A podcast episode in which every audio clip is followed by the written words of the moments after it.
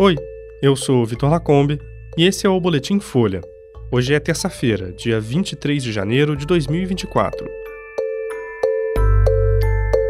Lula disse que quem ganha até dois salários mínimos vai ficar isento do imposto de renda. O presidente critica a relação entre Bolsonaro e Congresso depois de veto a emendas. E Ministério da Saúde prioriza vacinação em regiões com alta transmissão de dengue, como o Distrito Federal, Baixada Santista e Uberaba.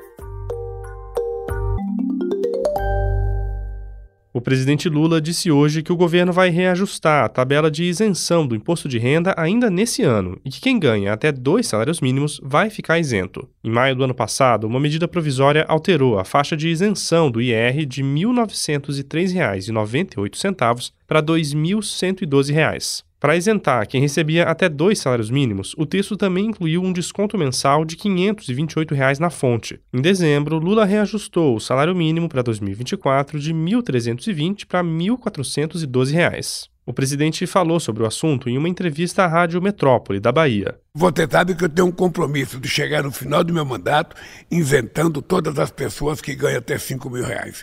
É um compromisso de campanha, mas, sobretudo, é um compromisso de muita sinceridade. Nesse país, quem vive de dividendo não paga imposto de renda, e quem vive de salário paga imposto de renda. As declarações acontecem um dia depois do ministro da Fazenda, Fernando Haddad, ter dito que o executivo ia revisar de novo a faixa de isenção do imposto de renda.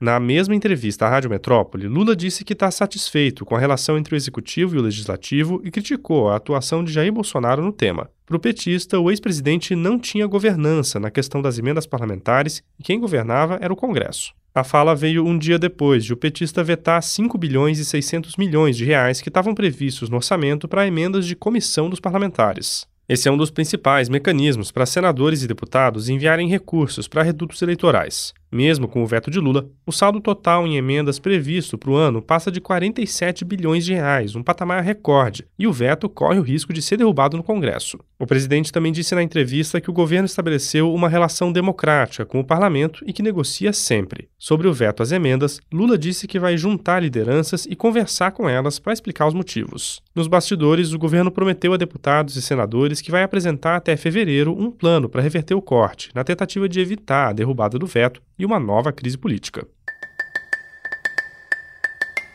A vacina contra a dengue vai ser aplicada em 39 regiões pelo Ministério da Saúde, que vai priorizar locais com alta transmissão da doença e incidência do sorotipo 2 do vírus. A previsão é que a imunização comece em fevereiro. As chamadas regiões de saúde são conjuntos de cidades próximas que têm características semelhantes. A iniciativa vai alcançar mais de 500 municípios para vacinar crianças e adolescentes de 10 a 14 anos. Essa faixa etária é a que tem mais registros de hospitalizações. Cerca de 3 milhões e 200 mil pessoas devem ser imunizadas nesse ano. A Folha apurou que entre as regiões de saúde contempladas estão a Baixada Santista, em São Paulo, Grande Florianópolis, em Santa Catarina, Uberaba e Vespasiano, em Minas Gerais, Feira de Santana, na Bahia, Foz do Iguaçu, no Paraná, e Distrito Federal e Centro-Sul, em Goiás. Regiões que abrangem capitais, como São Paulo, Salvador, Belo Horizonte, Goiânia e Fortaleza, também vão ser atendidas. O documento com o nome de todos os municípios estava sendo finalizado pelo Ministério da Saúde até a conclusão desse boletim. A chegada do primeiro lote de vacinas ao país acontece em meio a uma escalada no número de casos de dengue. O podcast Café da Manhã de hoje explica o que está por trás da alta de dengue no Brasil e analisa a efetividade do começo da campanha de vacinação e das medidas contra o mosquito Aedes aegypti.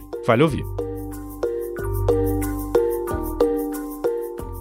Esse foi o Boletim Folha, que é publicado de segunda a sexta, duas vezes por dia, de manhã cedinho e no final da tarde. A produção é de Daniel Castro e Laila Mowallen e a edição de som é do Rafael Conkle. Esse boletim usou áudio da Rádio Metrópole. Essas e outras notícias você encontra em folha.com. Até mais.